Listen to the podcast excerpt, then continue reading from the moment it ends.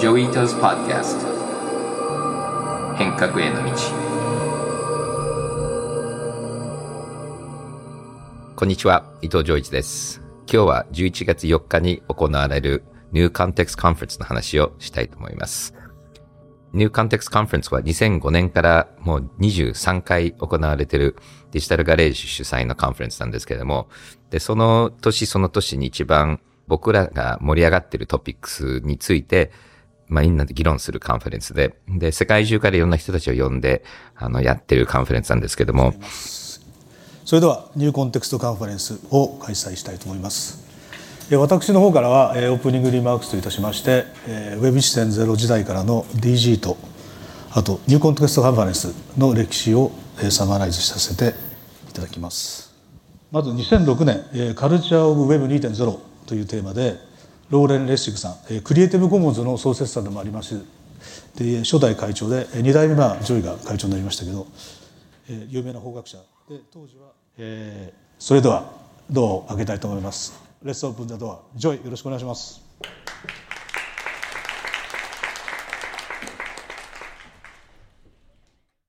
で、11月のカンファレンスは、アーキテクチャ、デジタルアーキテクチャっていうトピックにしてるんですけども、デジタルアーキテクチャっていうのは我々のこうデジタル社会の中で、どういう設計で、どういう美学で、どういうふうに組み合わせると、まあ、いい改革、いいシステムができる。まあ、インフラから、この中のコンテンツまでそうなので、で、そういう意味で言うと、こう、いろいろデジタル化をた、あの、こう、ちょこちょこちょこちょこパーツで作ると、なんとなくぐちゃぐちゃなものになっちゃうんですね。Web3 だけじゃなくて、あの、このデジタル庁ができた文脈もそうなんだけども、一生懸命やってるのにもかかわらず、あんまり DX って進めなくて、で、今の DX 社会のそうですけれども、会社の中とか UI とかっていうのは結構ぐちゃぐちゃな DX はデジタルがたくさんあるので、で、それやっぱりそもそも論の話みんなできないからなんですよね。で、なんかみんなも決まった分野を自分がコントロールしていて、で、そもそも論とかアーキテクチャを変えないで、パーツだけデジタル化していて、で、今回 Web3 が入ることによって、やっぱりいろんなルール作りだとか、この基盤整備だとか、標準化とか、こういうところっていうのはすごく重要だし、この新しい素材ができたことによって、考え方とか文化とか美学も変えなきゃいけないんですよね。多分この辺は今一番、まあ日本もそうですけども、世界的に必要なディスカッションだと思いますので、今回のカンファレンスでそこを先駆けていろいろ議論したいと思います。今回は初めて全部無料にオンラインで見れるようにしようと思っていて、そしてやっぱり、こう、社会にとってすごく重要な話なので、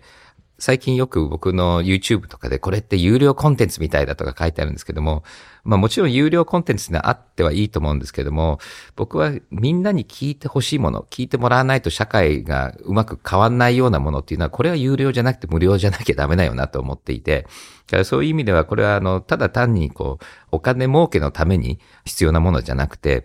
Web3 時代に国民として、グローバルのシティゼンとして、きちっと参加するためには必要な情報なので、あの、オンラインは全部無料で公開します。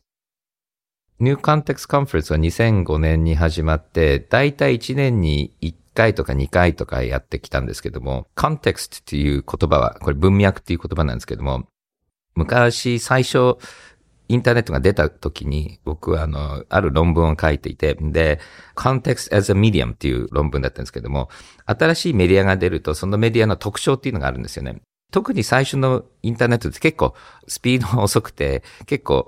いろんなとことは繋がってるんだけども、あの情報量はあんまりなかったんですね。で、その時にやっぱりメールが一番キラーアップだったので、そうするとインターネットが何に役に立つかっていうと、こう大量な情報を放送みたいに送るわけではないし、あの、やっぱりデータベースでもなくて、いろんな人たちをすごくタイムリーにいろんな面白い文脈でつなげる。だからメールなんかはメールそのものの価値っていうのは、こう不特定多数の人にあんまり価値はないんだけども、自分にとっていいタイミングでいいメールとか情報が入ると、すごくそれは自分にとって価値が高いので、だからコンテクストっていうものを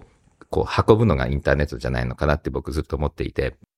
そうですね。だから文脈を考えるっていうのもすごく重要で、文脈考えないと、そのそもそも論考えてない。このルールがありますと。で、なんでこのルールがあるんだっけとか、だから結構今いろんなルールが Web3 にぶつかってたりするんですけども、そのそもそも論の話をしないで、このルールはここにで使おうとするとどうなんだっていうことになって、で、結構日本って、もうあんまり意味がないルールだらけなんです。なんでハンコをしてるんだっけって、このハンコ屋さんのこのハンコが大事なんじゃなくて、この時にこの人がちゃんとそういう意思があったっていうことが重要なので、だから紙とハンコが重要なんじゃなくて、その人の意思をこうちゃんと改善できない形に残すわけなので、そうするとデジタルの社会、デジタルの文脈だったらハンコっていらないじゃんっていうことが出てくるので、世の中がどんどんどんどん変わっているのにもかかわらず、変わらないものがたくさんあって、どういうふうに変わって、その変わったものに対して、どういうふうに中が変わるべきかっていう、これはやっぱり文脈の世界だと思うんですね。第210回国会の開会に臨み、日本を守り、未来を切り開く覚悟を新たにしています。足元の物価高への対応に全力を持って当たり、日本経済を必ず再生させます。多層的な第4にデジタルトランスフォーメーション DX への投資です。地域でのデジタル技術の社会実装を重点的に支援していきます。また、メタバース NFT を活用した Web3 サービスの利用拡大に向けた取り組みを進めます。今年はすごい日本にとって重要な年で、Web3 元年とも言われてると思うんですよね。で、今年の夏、Web3 とはみたいなカンファレンスをやったんですけども、大体こう Web3 はやらなきゃいけない。まあ、総理大臣まで言っているので、そうするとじゃあやるときにどういう課題があるの？何を考えなきゃいけないかっていう文脈もすごく重要なので、この2回目の11月のガバナンスだとか、まあ、デジタルアーキテクチャのところもきちっとわかんないと、この中長期のところの目線の持ち方がわからないのかなと思って、デジタルアーキテクチャっていうテーマでもう一回やることにしました。アーキテクチャっていうのは、一旦作っちゃうと変わんないんだよね。例えば IPv6 とか TCAPIP ってもう何十年前にできてから変わんないんですよ。もう普及しちゃうと変わんないの。インフラなので。だからそういう意味で言うと、例えば、あの、今の電車のサイズが全部違ったら乗り込めなかったり、あの、電気の規格が違ったり、そういう規格が違ったり、設計が違うともう一生変えられなかったりするので、今そういうどういう規格でどういう標準化でどういうルールで作ろうかっていうのを考えてるところなので、それがずれちゃうと全然未来が変わっちゃうので、なんかそのボタンの掛け違いを防ぐために今アーキテクチャになきゃいけない。だから Web3 っていうのはもう完全に新しい、まあ、DX のインターネットのレイヤーなので、この世の中がそれを今考えている中で、日本ではそもそもの何を根本的に変えるかっていうことを考えなきゃいけないっていう、まあ、タイミングとしてはすごく重要で、で、その素材の特徴とか感覚をアーティストだろうが、経営者だろうが、政府の人だろうが、技術的なレイヤーも分かった上で、そもそも何をしようとしてるのかっていう話をしないと、多分本当のいい機会を失うと思うので、で、これはもう変な方向に動き出しちゃうとなかなか後で変えられないので、これを今やるっていうのが重要だと思います。だからすぐ Web3 はそんなに役にまだ立たないんだけども、今から未来のこと考えてないと、本当に動き出した時にはもうぐちゃぐちゃになっちゃうリスクがあると思います。でそれを考えるのに必要なのは、4つ、その文化の理解、法律の理解、経済の理解と技術の理解。これ全部一緒に話ししないと、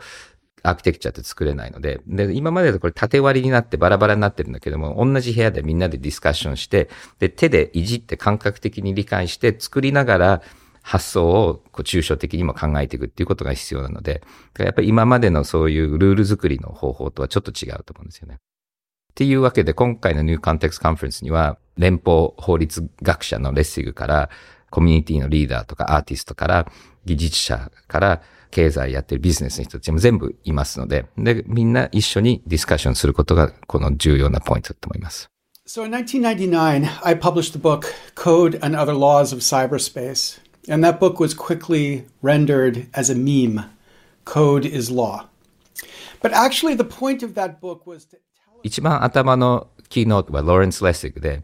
ハーバード法学部の教授で、で連邦法が、まあ、彼のメインなんですけども、今はコラプション、国のこう設計とかをずっとやっていて、で、彼はもう大統領選にも出てるし、すごく有名な本たくさん出してるので、とても有名な人なんですけども、あの、すごく有名な Code っていう本があって、で、その Code っていう本の中では、こう人間社会っていうのは法律とその社会のあの文化、それと経済、それと技術でコントロールされてるっていうふうに彼は言っていて、で、法律と同じような文脈で、この技術のアーキテクチャっていうのは我々ができることを制限したり、できることをオプティニティを提供するので、こういうテクノロジーのアーキテクチャがいかに重要かっていう本を書いて、で、それの後に彼は Creative Commons っていう著作権の標準化を、のプロジェクトを何人かと立ち上げて、僕もそこの代表をやるんですけども、今の Web3 の時代でこういうレッシックみたいな人たちが、まあ、どういう設計で、まあ、社会的にいろいろやっていくか、で、どういうことを法的に OK にするべきなのかとかっていうディスカッションも必要なんじゃないかなっていうので、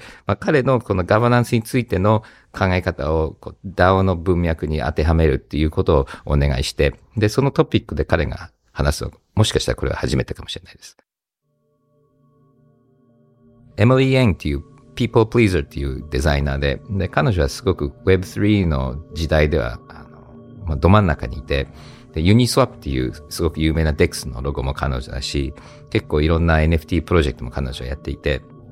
そしてそういうデジタルアートとか NFT の投資の Pleaser DAO っていうのも彼女が作って、すごくあの話題になってるし、まあ新しい若若い世代を代表しててもですね、彼女はアーティストでもあり、オーガナイザーでもあり、で、渋谷 XYZ っていうプロジェクトもやって、結構これも NFT プロジェクトで僕すごく面白いプロジェクトだと思うんですけれども、ただ今回彼女に一番表現してもらいたいのは、そういうコンテンツと投資の DAO のまあ、あの、リーダーとしての目線を提供してほしいっていうのは僕のメインの思いです。河野太郎さんは多分皆さんもご存知だと思うんですけども、彼は結構世界のグローバルな文脈を持っていて、そしてツイッターとかソーシャルメディアも理解していて、で彼も総務省の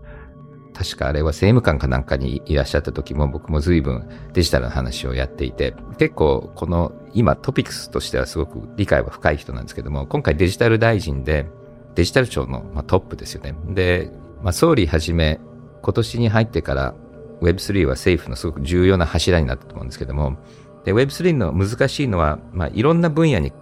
入っているので、いろんな官僚の組織をまたがるわけです。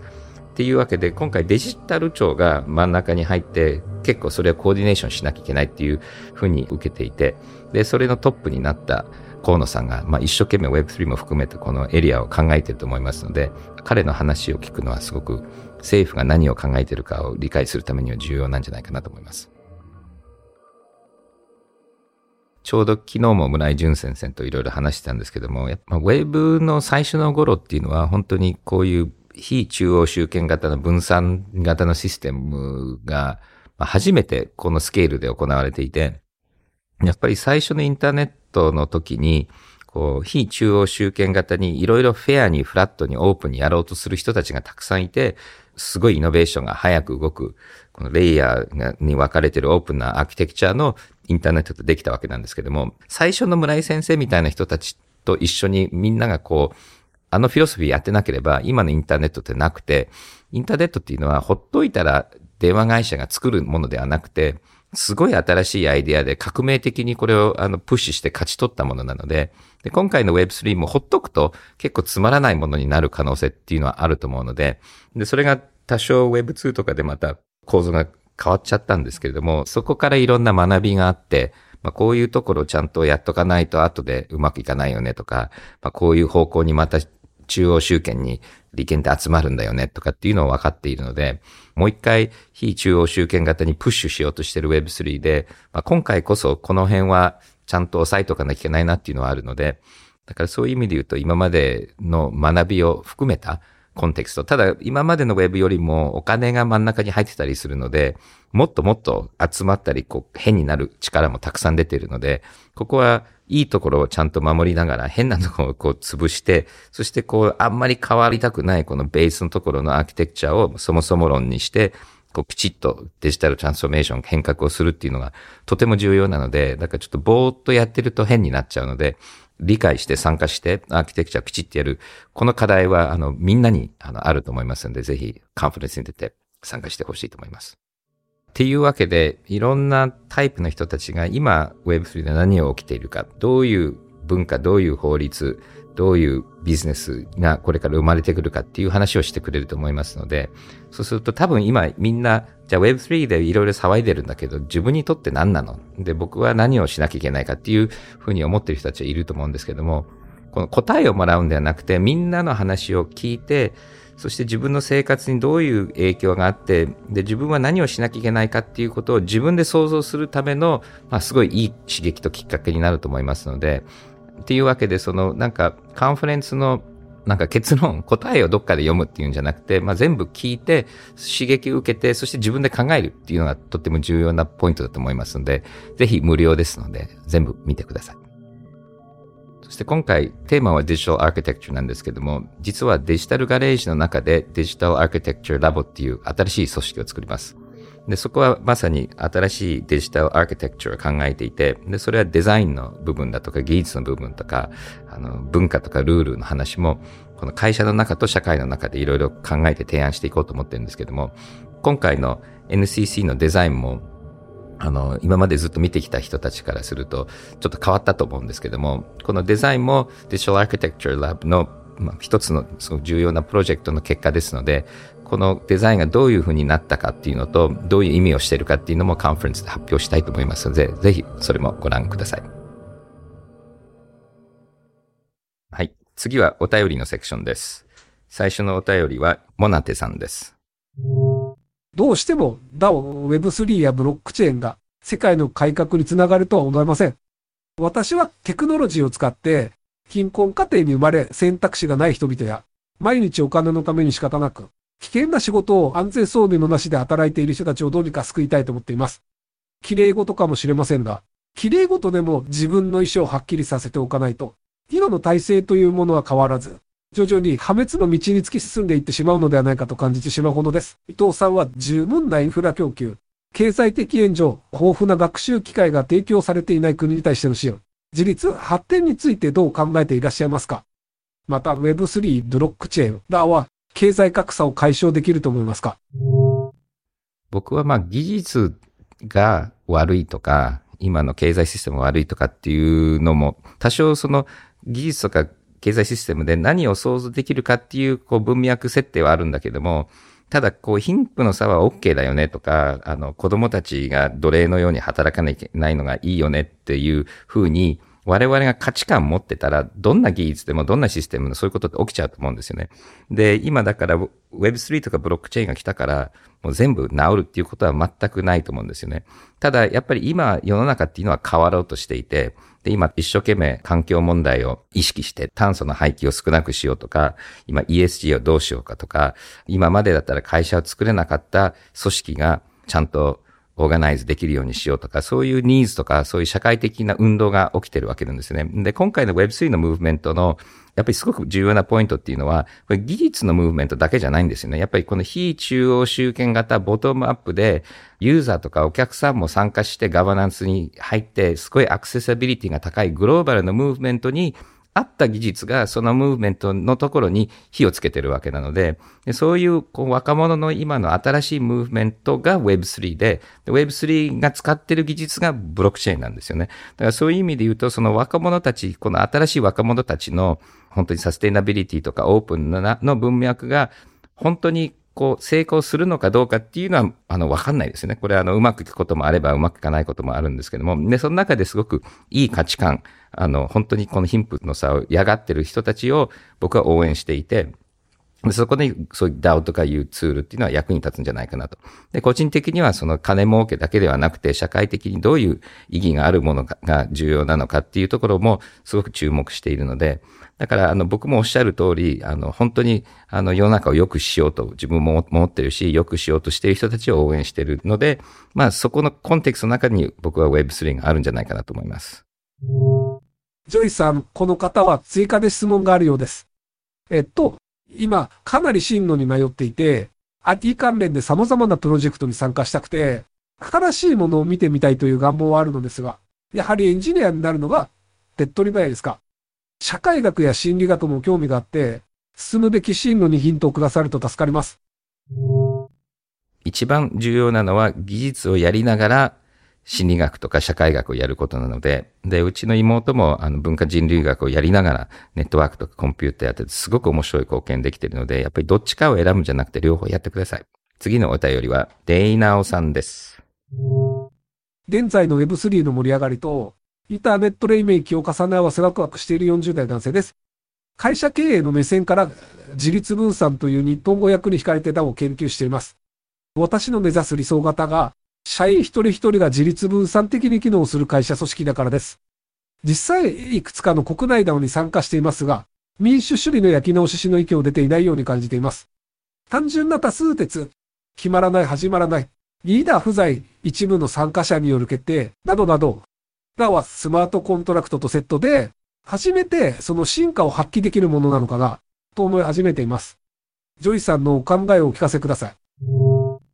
はい。僕もおっしゃる通りだと思います。あの、僕もいろんな DAO に参加していて、僕らが最初ソーシャルメディアが出た時に、こう描いてた創発性民主主義の時にも議論されたんですけども、やっぱりガバナンスって難しいんですよね。で、そういう意味で言うと、やっぱり今まであんまりガバナンス考えてなかった人たちが新しいツールで同じようなことを繰り返しているのがまあほとんどなんですけども、ただそこの中でも新しいガバナンスの実験っていうのはいろいろ行われていて、で、その、まあ、投票のレイヤーでも行われているし、ディスカッションのレイヤーでも行われているし、あと DAO の中のサブ DAO っていう形とかでいろんな構造は動いてると思うんですけども、で、そこから新しいものが進化して出てくるっていうことはあり得ると思うんですが、ただ、今までずっとやってきた他のシステムっていうのもあって、で、例えば、スタンフォードのジェレミー・フィスキンっていう人がやってる Deliberative Polling っていうのがあって、で、これは一般の人たちを社会と同じ比率で、あの、いろんな特徴がある人たちを集めて、その人たちにいろいろ議論をさせて、でその議論の結果、みんなの立場を話してもらうっていう、こう、専門家じゃない人たちを、まあ、一般国民をこうディスカッションに入れて、その人たちにディスカッションの後投票させるっていうシステムがあるんですけども、これ結構面白くて、でこれずっと手動でやってたんですけども、今日本だと構想日本っていう組織が、あの、やっていて、ここの加藤さんと僕も昔から仲いいんですけども、でこれはずっとアナログでやってて、もう1万人ぐらい参加してる、すごく面白い、あの、市町村の、こう、あの、ディスカッションガバナンスプロセスなんですけども、例えばここでデジタル化して DAO 化してみるとか、だから今、実際に起きてるアナログの世界の新しいガバナンスシステムをデジタル化してみるっていうのが、もしかしたら次のステップなんじゃないかなと思います。で、最後のお便りは、まさしげ45さんです。私は国内の電機メーカーにて ALD 事業の DX 戦略を担当しております。当社の強みと Web3 のブロックチェーンや D 会など金融技術や DAO など新たな社会課題を解決するための組織のあり方を融合した新サービスの構想を進めております。そうした中、Web3 の知識や経験、人脈など築きたく、数ヶ月前に変革コミュニティエントリーしたものの、その後、連絡がなくただ待つばかりの日々を過ごしております。変革コミュニティには、ダイバーシティを考慮しながら、徐々にメンバーを拡大していく予定です。とのことですが、現状のコミュニティの参加人数やどのようなダイバーシティで構成されているのか、またどういったメンバーが優先されやすいのか、参加するための必須条件、今後のメンバーの拡大計画などについてご教示いただければ幸いです。はい、ありがとうございます。まずエネルギーとか環境問題ってすごくトークにふさわしいもので、結構プロジェクトは炭素トークのプロジェクトたくさんあるんですけども、専門家が比較的に少ないので、ぜひここはちゃんと DX と Web3 化を進めてください。応援します。そして変革コミュニティなんですけども、やっぱりこの成長のスピードはあんまり激しく、早く大きく拡大したくなかったので、ゆっくりと人を増やしてたんで、で、今、860人ぐらいのメンバーがいて、多分数百人ぐらいがアクティブだと思うんですけども、だいぶこう、ガバナンスとか、こう、ムードができてきたので、まあそろそろもっとオープンにしてもいいのかなっていうディスカッションが実は始まっているんですけども、まだ今のところ、こう、じりじりと人が入ってきてます。で、それを選ぶ、まあ、プロセスはあるんですけれども、ただ一番手っ取り早いのは、面白いお便りを送って、それを我々が使うっていうのが一番手っ取り早い入り方ですので、ぜひ、これをきっかけに参加してください。ここで、今週もジョイさんからお知らせがあります。はい、 announcement です。僕がホストする第23回の New Context Conference が11月4日金曜日に開催されます。今回のテーマは Designing Our New Digital Architecture で、まあ、新しい技術だとか DAO のガバナンスとか、インフラどうするかとか、本当にこれからの Web3 の基盤のところをデジタルアーキテクチャっていう視点から話をしたいと思います。で、いろんなこの辺のオピニオンリーダーとか実際に現場で DAO を作っている人たちとかインフラをやっている人たちもたくさん呼んでますので、ぜひ参加してください。それと今回はオンラインで見るのは無料なので、PTX で申し込んでぜひご覧ください。詳しくは NCC デジタルガレージで検索してみてください。ちなみに僕は登場しません。で、最後は家紋のセクションです。今日の問題はこちらです。11月4日に開催される NCC は何回目のイベントになるのでしょうか？答えを打ち込むときには大文字半角英数字で打ち込んでください。最新のメンバーシップ NFT 持ってない方はぜひお便りを送ってください。お便りを番組で使いましたら NFT の受け取り方への説明のリンクを送ります。それでは今日はここまでです。また来週。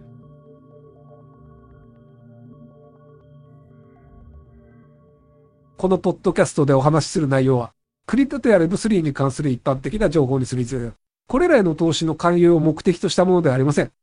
また、特定のトークンなどの推奨を目的とするものでもありません。クリプトの投資と売買は、とてもリスクが高いものです。自分もやりたいと思ったら、プロのアドバイスをもらってから参加してください。また、最終的な投資決定は、皆さんご自身の判断でなさるようにお願いします。デジタルガレージは危険な海に最初に飛び込むファーストペンギンスピリットを創業以来大事にし続けていますこれから来る Web3 オープンソース時代を見据えたテクノロジーで新たなビジネスを生み出す仲間を募集しています番組詳細欄にあるリンクよりぜひご覧ください Web3 is here. Join us. Join the first penguins. New Context Designer. Digital Garage.